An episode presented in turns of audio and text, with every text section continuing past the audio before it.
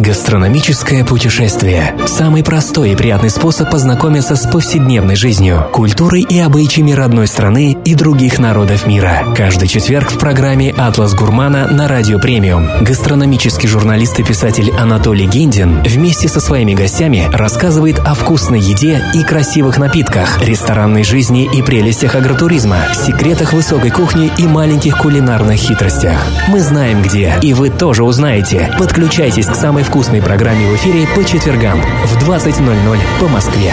Категория 16+. Всем привет! Это программа «Атлас Гурмана» в прямом эфире на радио «Премиум». У микрофона Анатолий Гендин. И сегодня мы поговорим о ресторанной критике. По этому поводу и гость у нас в студии специальный. Рядом со мной у своего микрофона гастрономический эксперт и самый настоящий ресторанный критик Елена Ремчукова. Здравствуйте, Елена. Добрый вечер. Спасибо, что нашли время для нас. Ну вот, смотрите, а, среди персонажей, которые связаны с ресторанным делом, фигура ресторанного критика выглядит какой-то наиболее странной. Ну вот в самом деле, в каждом ресторане есть повар. Он готовит еду. Его работа понятна. В ресторанах есть официанты, они помогают разобраться нам с меню и приносят еду, которую приготовил повар. Еще в ресторанах бывают винные специалисты, сомелье, они помогают разобраться с винной картой. Ну, у каждого ресторана есть владелец, ресторатор, который это все придумал, который финансирует эту затею, возможно, зарабатывает на ней. И вдруг на фоне всех этих людей, которые работают в ресторане, появляется какой-то ресторанный критик, который в нем не работает, он приходит с улицы и, извините, критикует. Зачем вообще нужны такие люди?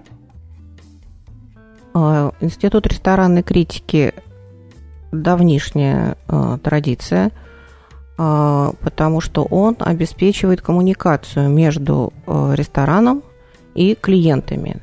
Благодаря э, ресторанным критикам, ресторанным обозревателям, промоутерам, гастрономическим журналистам, люди, которым предстоит прийти и отдать свои деньги за э, те блюда, которые им приготовили в ресторане, должны заранее составить себе мнение э, о том, до какой степени они хотят туда пойти, что их там ожидает примерно, и э, проверить э, свои впечатления, соотнести их с тем, что они прочитали.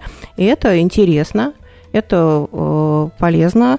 И э, это все существовало, ну, вот, молву о ресторане надо как-то разнести. И вот этим самым таким известным словосочетанием является ресторанные критики. На самом деле, именно ресторанные критики в том понимании, которое мы с вами, наверное, многие знаем по старым французским фильмам с Луи де Фюнесом «Крылышко или ножка» или «Ресторан господина Септима», э, э, фильм, мультфильм «Рататуй», безусловно, да, как более да. свежее что-то этот институт постепенно э, зачах у нас Почему? В России, потому что он уступил место ресторанному промоушену, ресторанной рекламе, такой вот чисто откровенной ресторанной рекламе, поскольку бизнес является заказчиком, с одной стороны, на вот, работу ресторанных критиков, с другой стороны, заказчиком являются люди, клиенты, но, тем не менее, требования э, у нас, ну и вообще, наверное, в большей степени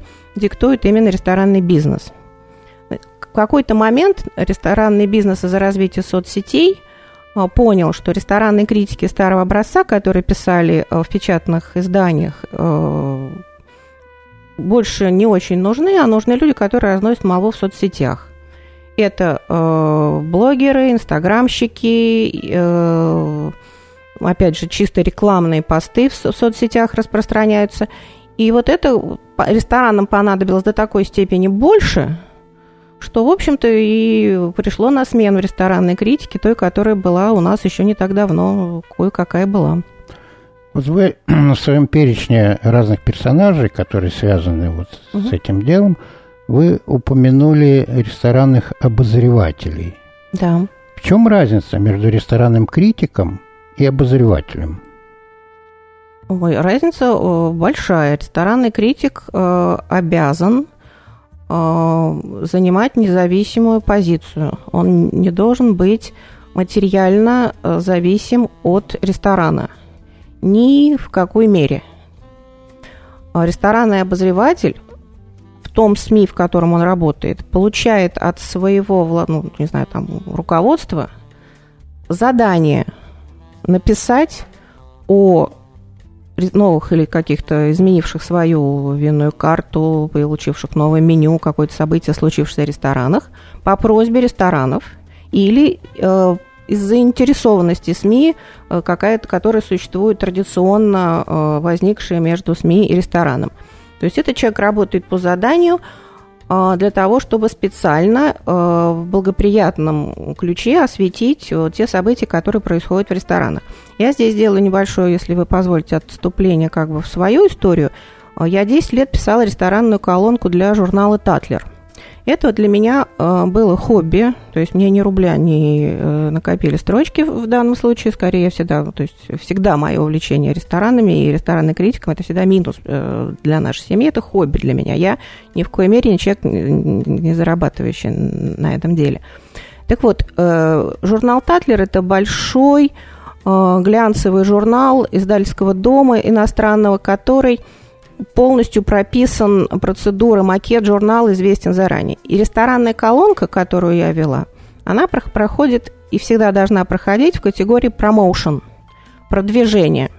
Рядом есть страницы в макете журнала, которые э, проходят по категории opinion making, создание мнения, спорное мнение когда людям предлагается поспорить и какие-то противоречивые, нестандартные вещи э, высказать ну, да. Э, в странице, и тогда там и критика, там и какая-то нелицеприятная информация, и вообще любая э, допустима. Ресторанная колонка в Татлере, я писала 10 лет, раз в месяц, это всегда должен был быть момент, что я должна сообщить людям, смотрите, это любопытное новое место. Оно хорошее, плохое, оно в любом случае заслуживает вашего внимания. И вот именно вот этот вот промоушен, продвижение, привлечение внимания и желание заинтересовать людей э, в каком-то новом месте, вот оно и лежит в основе того, чем занимаются ресторанные обозреватели. А ресторанному критику у него другая работа. Ему э, гораздо важнее сообщить конфликтную правдивую, э, в любом случае э, правдивую, даже если не лицеприятную информацию о ресторане. И исторически у нас были э, ресторанные критики вот именно такого универсального международному какому-то стандарту соответствующие – ведь рынок ресторанный у нас всего-то лет 30, а то и меньше существует. Ну да, молодой, Поэтому, молодой совсем. Э, да, да, ожидать, что у нас будут, э, не знаю, пулицерские премии за журналистику, как журналисты Лос-Анджелес Таймс в свое время получали, конечно, Рановато. не приходится, да. Но, тем не менее, в начале и в «Коммерсанте» Дарья Цивина, и в афише Зимин, Кисаян, Ильин, и в Петербурге вокруг э, издательского дома «Собака» СПБ. Там именно возникали ресторанные критики, которые сбалансированно доносили информацию, интересно писали.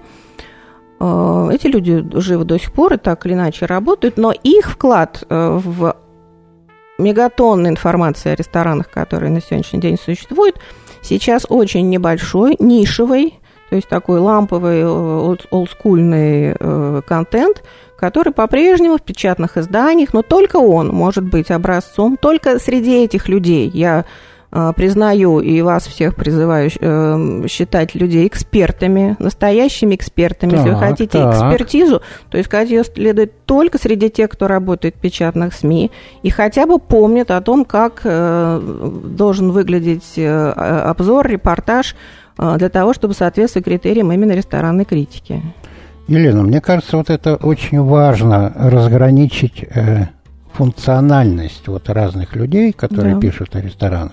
Действительно, но критика, кстати говоря, не обязательно, ведь критика это вот, вот что-то негативное. Критика это аналитика. То есть да, вот, безусловно. вот это хорошо, Изложение это не самых очень. ярких болевых и, наоборот, э, успешных праздничных точек, которые вот есть э, в те два часа, которых вам предстоит провести в ресторане. Вот в эти моменты вам будет интересно, а в эти моменты, скорее всего, вы удивитесь, огорчитесь. Но есть нюанс, как мне кажется. Вот э, все-таки сложно бывает иногда разграничить, э, собственно, критику и новостной момент э, в каких-то публикациях.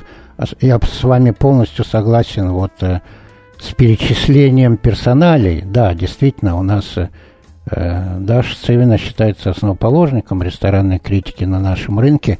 Мы с ней давно знакомы. Даша, привет, если ты нас видишь и слышишь.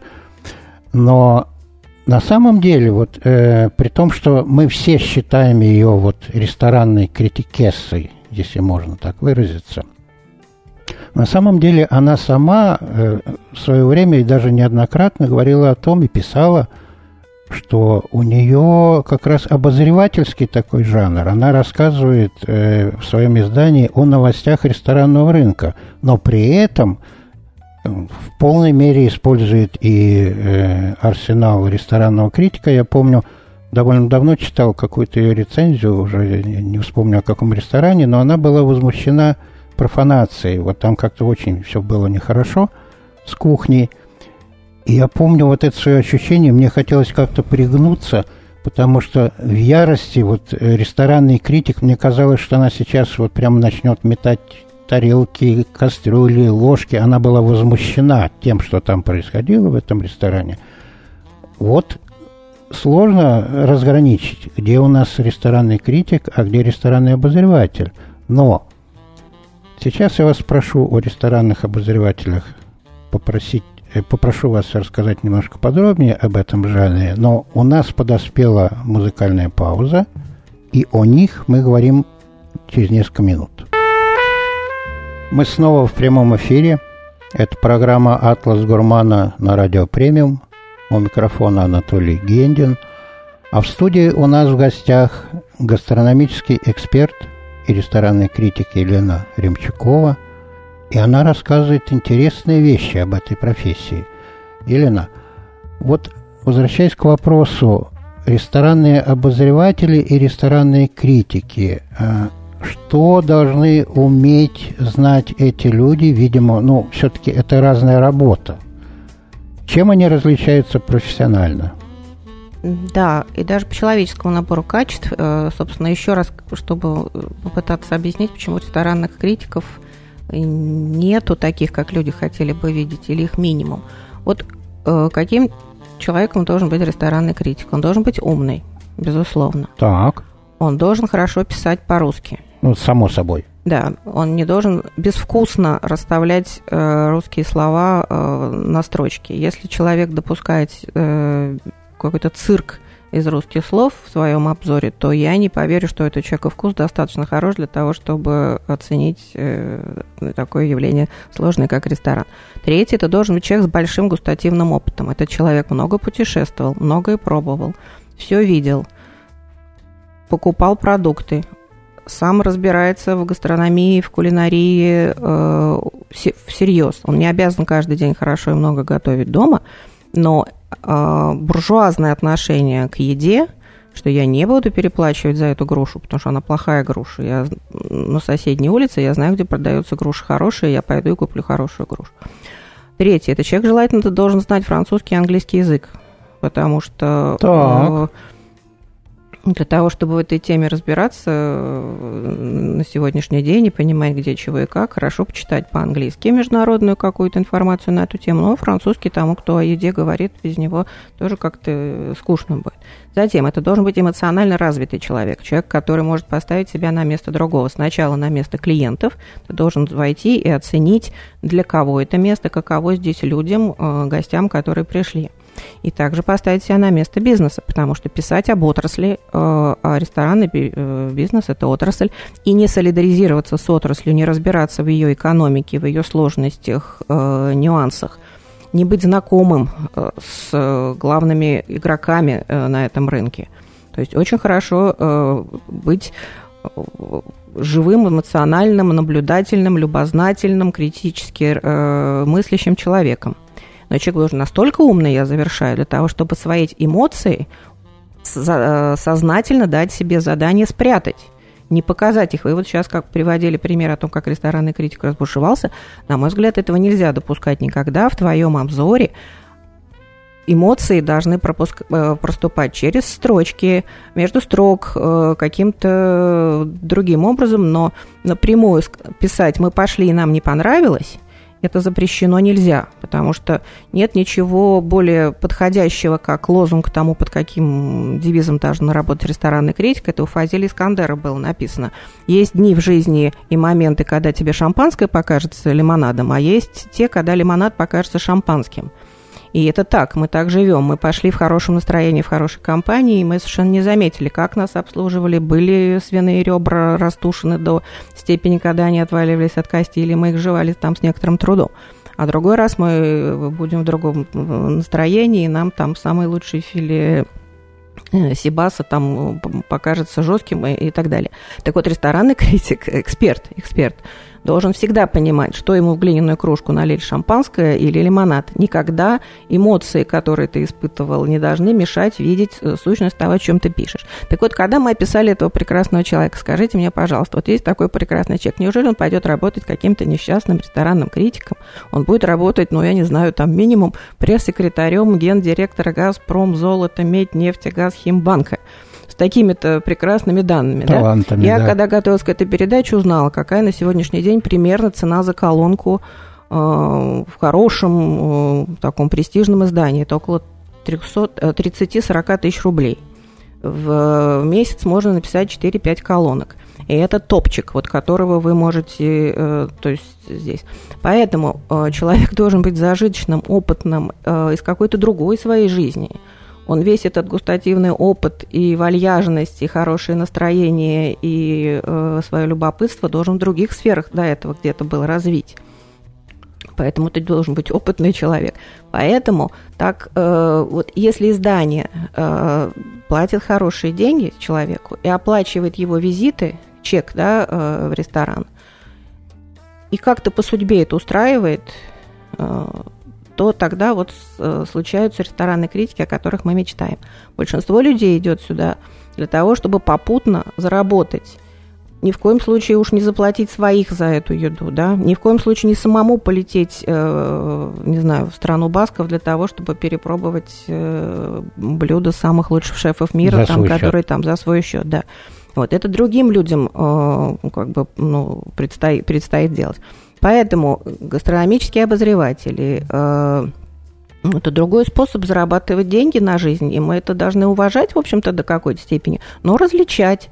Это написано как э, рекламный материал, продвигающий э, ресторанную отрасль. Окей, вы пишете такие, а кто-то пишет рекламный материал, продвигающий, не знаю чего, новинки электроники. Тоже не так-то уж это и стыдно, в общем. Елена, вот вы описали на мой взгляд, совершенно идеальный образ вот человека, который теоретически, да, он именно такие люди должны заниматься вот он и неподкупный у нас, да, будет ресторанной такой. критикой, да, и тогда они будут и неподкупны, потому что да. нет смысла, да.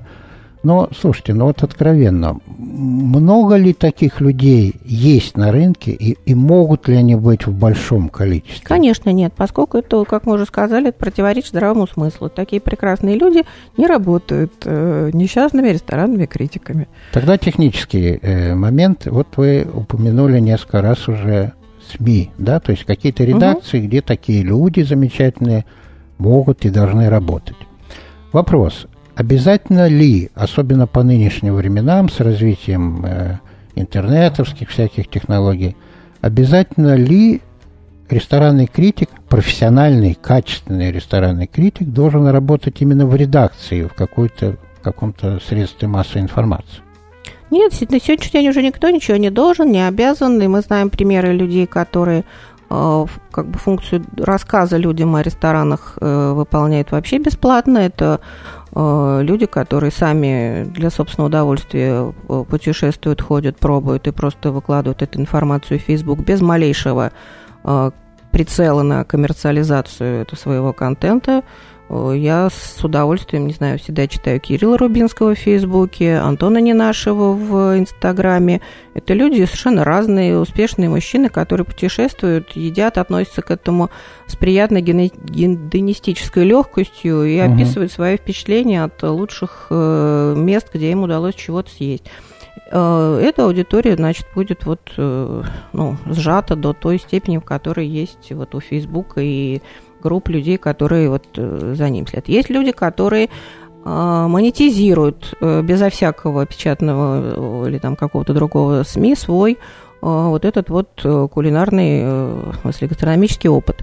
Здесь два имени на слуху, я думаю, все, кто этой темой интересуется, знают. Это прежде всего это Борис Критик из Петербурга – я к нему отношусь с большой симпатией, я с ним не знакома, но мне занятно всегда то, с что ним он мало делает. кто знаком, у него вот. особый имидж такой. Да, да, и в Москве это Костин, а с ним я тоже не знакома, он пишет, э, на мой взгляд, не всегда... Э, Михаил Костин. Да, Михаил Костин. Э, вот. В Москве это Михаил Костин. Многим нравится то, как он пишет. Вот это два человека, которые явно совершенно не ангажированы. И э, у них есть свой стиль, своя аудитория. Э, вот примеры того, как можно быть совершенно самоходным. И мне кажется, что это э, ну, приносит им как, какой-то заработок, рекламу. Как минимум на их страничках довольно много рекламы. Вот э, Борис Критик действительно, ну, это уникальное явление на нашем рынке, да, и, да. и ресторанном, и писательском. Э, то есть я просто потрясен его плодовитостью, но это сколько времени и сил надо потратить, чтобы да. так работать. Но его модель действительно любопытна и поучительна. То есть он, он не скрывает вот эту экономическую подоплеку. Да? У него есть спонсоры всегда, да. они указаны. И, насколько я припоминаю, э, каких-то особых э, конфликтов интересов между спонсорами и тем, что он пишет, вроде нет. бы и нет. Вот, да, вполне возможная модель. Но вот, на мой взгляд, что еще очень важно в работе ресторанного критика, а, да, он такой полпред э, потребителей. Он приходит в ресторан, чтобы на своей шкуре попробовать выяснить, что там происходит, и потом отчитаться. Но очень важно, чтобы его собственный личный вкус не давлел, не преобладал э, в тех оценках, которые он выдает да, на гора. Потому что личный вкус не только э, ресторанного критика, но, на мой взгляд, вообще э, гастрономического журналиста, его личный вкус никого не интересует. Он должен как зеркало отразить то, что он увидел, съел, выпил. Видимо, так. Да, здесь я могу э, вас, наверное, удивить в том, что у меня нет никаких сомнений в том, что лично у меня, у Бориса Критика и у Костина Михаила, если мы соберемся, будут абсолютно одинаковые э, суждения по поводу именно еды. Угу. А также еще у 10 людей, которых я знаю как настоящих экспертов э, в этом вопросе, э, очень небольшие будут расхождения. Личный вкус на этом уровне э, уже не ты им не пользуешься для того, это не твой инструментарий. Отходит ты давно уже, да, ты уже давно знаешь основные правила. Именно поэтому ты эксперт вот. И если я сказала, что этот ресторан плохой, то если вы из числа людей, которые как бы, ну, мой сектор э, социально, да, кто, кому близко мое, то можете мне поверить, даже не вникая, почему я так думаю. Вот, потому что мы, во-первых, э, рестораны оцениваем целиком. Э, в этом как раз могут быть у каждого свои индивидуальные странности. Э, вот. У Бориса Критика, например, это гардероб и люди в верхней одежде. Мне совершенно безразлично это все. Э, Костин очень интересуется тем, как работают официанты, как часто они меняют приборы, наливают воду. Я практически не, не стану ну, это этого тоже замечать. Важно, у, меня, у меня запахи, если меня э, как вот пахнет ли кухней, так. санитария, которую я чувствую десятым чувством, санитарию на, на кухне. Это мое ну и еще у меня есть тест на жажду. Вот пришел после ресторана, хочется пить э, воды, залить это водой или нет. Вот, это тоже мое. Я вот, э, вот это интересный такой момент. Гастро... А у меня есть гастро... гастроэнтерологический такой, как а бы еще чутье. Качество еды? Ну, просто, да, я так вот, мое поле, вот это вот небо, которое угу. распознает вкусы, оно у меня так развито, что я добавки чего-то такого, что я бы назвала искусственным э, соусом демигляс, который в ведрах продается. Если пойдете на мелкооптовый рынок, там где-то вдали будут товары для ресторанов, да, в больших пластиковых ведрах, то из чего можно намешать э, всяких соусов. Да, да, такие. Нет, всяких соусов. Вот я не всегда знаю, что именно это вот жажду после ресторанов вызывает, но если она, э, я пришла и выпью потом литр авиана, то значит этот ресторан на кухне работает совершенно не так чисто э, с продуктами, как э, мне хотелось бы. Нужно ли ресторанным критикам общаться с поварами, сомелье, вообще вот с людьми, которые внутри этого бизнеса. Этот источник информации что-то дает? Или лучше быть инкогнито, как э, Борис Критик, угу. И от себя работать.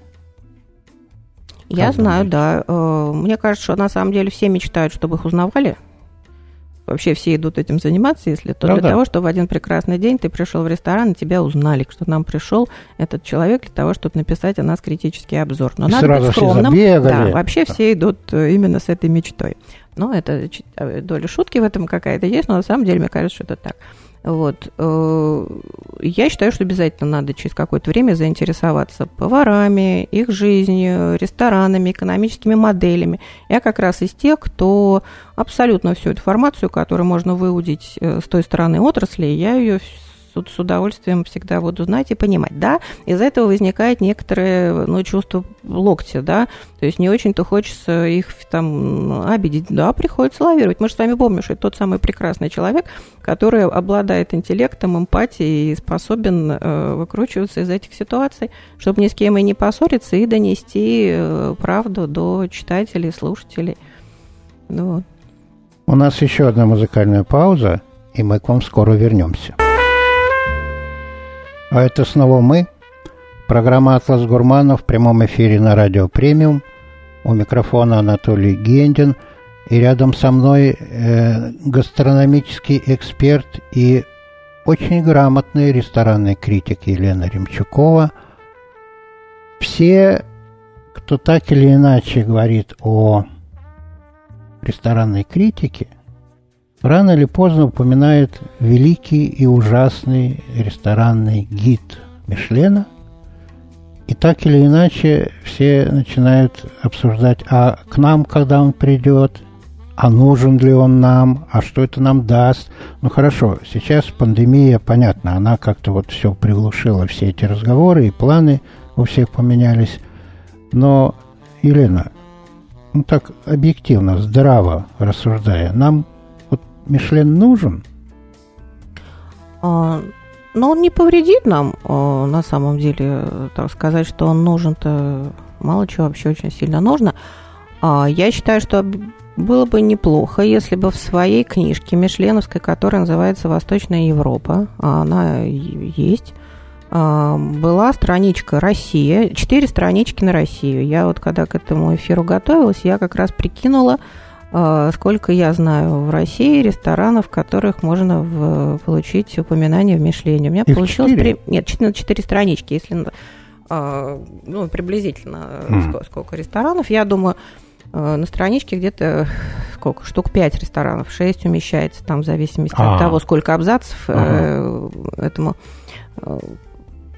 Ресторанов 15-16 в Москве, ресторанов 10 в Петербурге и по провинции можно тоже набрать, наверное, штук 6 ресторанов, которые достойны упоминания в Мишлене. Елена, вы называете грандиозные цифры.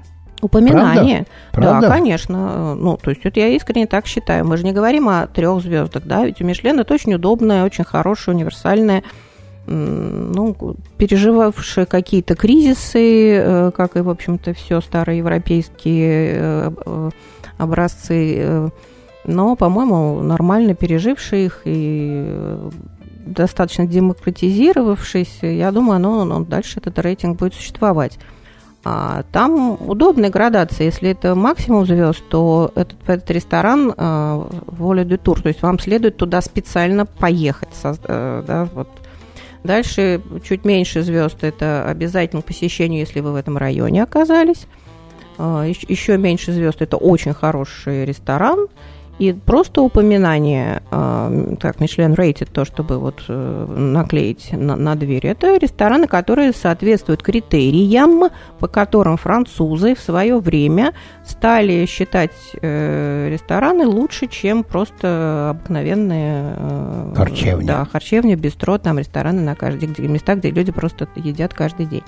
Вот у нас такие есть, безусловно. По одной звезде, я не знаю, ну, могут получить 3-4 ресторана, 5. Э, там, я не знаю, для того, чтобы уйти э, куда-то подальше от Москвы, я, например, в Краснодаре обнаружила совершенно восхитительный ресторан The Pech. Почему нет? Называется, да, абсолютно на одну звезду Мишлена тянущий ресторан. Э, ну, это известный ресторан, и шефы его все, все знают, Матюха его фамилия. Он ездит от нас на Бакюзы, и работают люди на краснодарских продуктах с хорошим чувством, с хорошим градиентом текстур внутри блюда, с хорошим расстановкой вкусов внутри блюда, с ярко, щедро, э, сезонно, вот, совершенно случайно. Вот. Нейминг только вот э, очень многих коробит вот этот вот как бы, с одной стороны, вот э, ура-патриоты все, вот э, наши ингредиенты, русская кухня, все такое. Вот зачем называть рестораны вот таким образом? Ну, ну это тут. Ну, да, да модно. Ну, модно. придумал, нет, почему про наз, э, название ресторанов тоже можно целый час э, да, говорить. Отдельная тема, Отдельная тема увлекательная, да. да, да, да.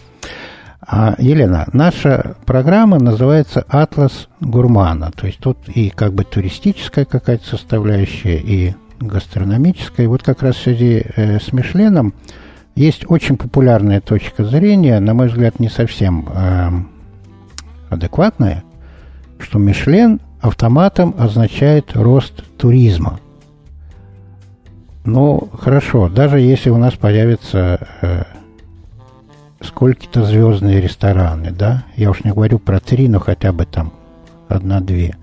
Можно ли себе представить, что из Европы, я уж не говорю про более отдаленные континенты, кто-то специально поедет э, в Россию, там, в какой-то населенный пункт, только потому, что там появился ресторан Мишленовский. Наверное, скорее наоборот.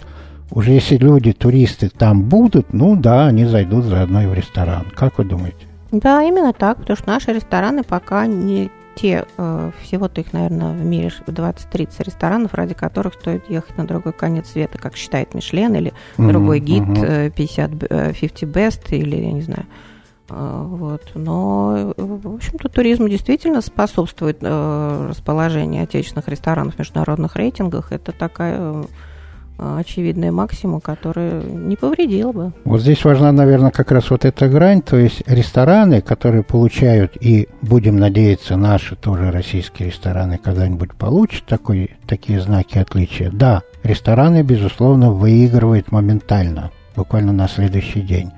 Но страна или город, как туристическая дестинация, наверное, вряд ли, особенно поначалу. Ну, Россия как страна э, для туризма и э, в целом как глыба махина с природой, архитектурой, культурой и так далее. И рестораны – это капля в море, да, вот в этой огромной махине привлекательности России – а, но это такая малая, маленькая приятная звездочка там на, на одной лапке нашего медведя. Вот маленькое изумрудное колечко в виде ресторанов тоже можно посмотреть, почему нет. Хорошо, давайте не будем пока замахиваться на такую глыбу вроде Мишлина. У нас, слава богу, тоже есть ресторанные премии, региональные, да, национальные. Они, собственно, что отражают? А, во-первых, они отражают, что все-таки какое-то шевеление а, на экспертном рынке происходит, и что отечественное а, желание иметь какие-то свои премии, оно соблюдается. Из тех, которые вызывают... А большинство из них вызывают у меня удивление и сарказм. Так. Да. А наиболее э, часто э, совпадающее с моим впечатлением является премия Where to Eat. Угу. А, вот то, что они выдают в качестве результатов, э, меня приятно удивляет. Это правдиво и похоже процентов на 70 на то, как я бы и уважаемые мною люди, посовещавшись часа 4, поспорив, поломав карандаши, Э, возможно, пришли к таким же выводам. Как эта премия делалась, кто ее делает меня в жизни, я не привлек, с ней никогда не сотрудничала, поэтому ни, ничего про то, как она происходит, не знаю. В других э, премиях в экспертных э, я в качестве эксперта периодически участвую, часть из них анонимные, и я там подписываю бумаги о том, что я никогда не разглашу то, что mm-hmm. я в этом участвовала. Часть из них я заявлена в качестве эксперта. Ну, это какое-то движение, знаете, вот так вот жизнь вертится, да, ресторанная жизнь. Это должна быть какое-то шебуршание, которое поддерживает э, информационные поводы, да, Тоже поговорить. нельзя. Вот да. Что такое должно происходить? Какая-то общая гигиена отрасли требует того, чтобы вот... Э... То есть, видимо, ну, э, учитывая молодость нашего ресторанного рынка, и это вот тоже так, такая болезнь роста, видимо, какие-то претензии ресторанным премиям. Еще одна музыкальная пауза и немного рекламы. Гастрономическое путешествие – самый простой и приятный способ познакомиться с повседневной жизнью, культурой и обычаями родной страны и других народов мира. Каждый четверг в программе «Атлас Гурмана» на Радио Премиум гастрономический журналист и писатель Анатолий Гиндин вместе со своими гостями рассказывает о вкусной еде и красивых напитках, ресторанной жизни и прелестях агротуризма, секретах высокой кухни и маленьких кулинарных хитростях. Мы знаем где, и вы тоже узнаете. Подключайтесь к самой вкусной программе в эфире по четвергам в 20.00 по Москве. Категория 16+. Спасибо, что вы все еще с нами. Это программа «Атлас Гурмана» в прямом эфире на радио «Премиум». У микрофона Анатолий Гендин. И рядом со мной в студии гастрономический эксперт и реальный ресторанный критик Елена Ремчакова. И сейчас я задам ей вопрос – который наверняка интересует очень многих э, нашей аудитории, по крайней мере тех, кто тоже хотел бы стать ресторанным критиком. Елена, вот откровенно, какие критерии вот для вас важны в вашей работе? Э, если кто-то вдруг надумает, на что ориентироваться? Угу. А, ну, я коротко скажу, как я обычно а, делаю, на что я обращаю внимание поэтапно. Вошел в ресторан, встреча. Это больное место, хостес, как она себя ведет, какие вопросы она задает. Лучше вообще, конечно, для собственных нервов проберечь, э, пробежать это и, и быстро выпалить. Э, один никто не ждет, поем быстро за час, э, не дожидаться Обязуюсь. вопросов, вас ожидают, да. вы будете одна, еще да, вы да, вообще да. сюда пришли и так далее. А, затем сели за столик меню. Чтение меню – важнейшая часть, потому что владелец ресторана, он проявляется в том, как составлено меню. Его вкус, его представление. Здесь э, вот Борис Зарьков, он не знаю, месяцами составляет меню своих ресторанов. Вот, э, лично. Лично, да. Это его часть, которую вот... Э, за которым... И я читаю меню изо всех сил, посмотрю, как слова стоят на местах, вкус, именно вот личный вкус владельца, э, человек со вкусом, это до какой степени – это, это в меню. Дальше заказ. У каждого есть свой любимый набор блюд, но тем не менее, э, там, я не знаю, тартары показывают, до какой степени здесь умеют работать с сырьем, сырым продуктом. Я беру всегда салат, самый сложный, понять, какая здесь зелень. Э, сразу поставщиков чувствую, это самое массовое, или это все-таки кто-то ходил, выбирал. Или это массовое, но перебранное. То есть вы открыли огромный пакет шпината, бэйби, да, вот, и, и кто-то все-таки удалил оттуда, не знаю, там плохие листочки, оторвал хвостики, да. То есть это вот эта мелкая ручная работа на кухне, была она сделана или нет.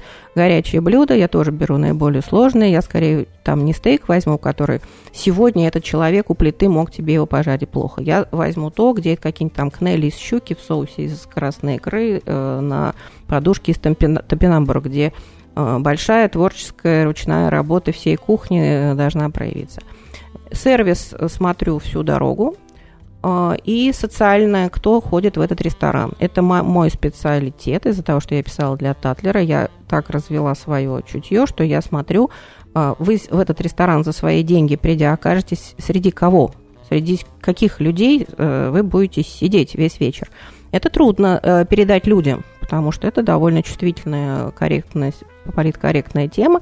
Тем не менее, я могу вот раздавать билетики. Вам в этот ресторан хорошо, вам в этот, а вам, судя по всему, в том будет комфортно. Это мое чутье. Две вещи, которые нельзя простить. Сервису нельзя простить только э, ну, обсчет, ну, э, мухлевание да. со счетом.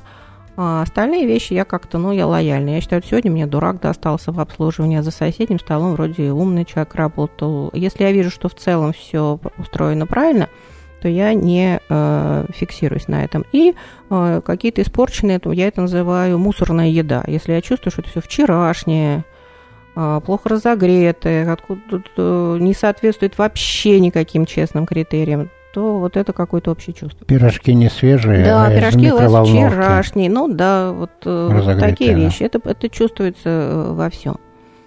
А сейчас э, вот пандемия, она просто имеет такую флуоресцентную краску, которая разбрызгана по всем ресторанам для того, чтобы видеть, кто плох, кто хорош. А, я с удовольствием об этом поговорю подробнее. Это маски, которые персонал Да-да-да. обязан носить. Вот. Сегодня это просто владельцам не надо еще голову ломать. Просто инкогнито, там, я не знаю, кого-то засылаешь и смотришь, как твой персонал соблюдает ношение этих масок. Не такую сложную э, задачу, до какой степени они плевали на твою просьбу э, их носить, потому что либо под штраф попадете, либо, я не знаю, там под какие-то другие серьезные неприятности. И вот маски я э, просто возмущена, до какой степени игнорируются э, московскими ресторанами – ну как я буду доверять людям, если они не в состоянии... Э, легкомысленно, быть, да. мягко говоря. Да, да? легкомысленные, да. абсолютно несерьезные не, не отношения. Где можно почитать то, что вы пишете? Да, сегодня я замолкла. Я решила, что в пандемию я, с одной стороны, не могу призывать людей ходить в рестораны, рассказывая им о новых, вкусных, интересных, любопытных ресторанах, потому что я считаю, что наелись уже все, и дома сейчас посидеть, порезать самому авокадо вполне надо. С другой стороны, я не могу призывать сидеть дома, потому что я солидарна с ресторанной отраслью и не хочу, чтобы она загнулась, я ей симпатизирую. Поэтому я с началом пандемии я замолкла. А так я пишу в Фейсбуке в своем, вот что мне нравится, я э, на протяжении последних нескольких лет после того, как перестала писать в Тадлер, я писала в своем Фейсбуке для собственного удовольствия. Елена, я смотрю на студийные часы. Угу. Наше время катастрофически исчезает. Бывает. В конце каждого выпуска я по традиции задаю гостю очень короткий и очень коварный вопрос, на который нужно ответить очень коротко и откровенно. Готовы? Да. Вы хотели бы открыть свой собственный ресторан? Нет, ни разу. Это была программа «Атлас Гурмана» в прямом эфире на радио «Премиум». У микрофона Анатолий Гендин. И у нас в гостях была Елена Ремчукова, отличный, на мой взгляд, гастрономический эксперт и действующий ресторанный критик. Спасибо, Елена. Спасибо вам. Всего доброго. Спасибо всем, кто был сегодня с нами. До встречи через неделю.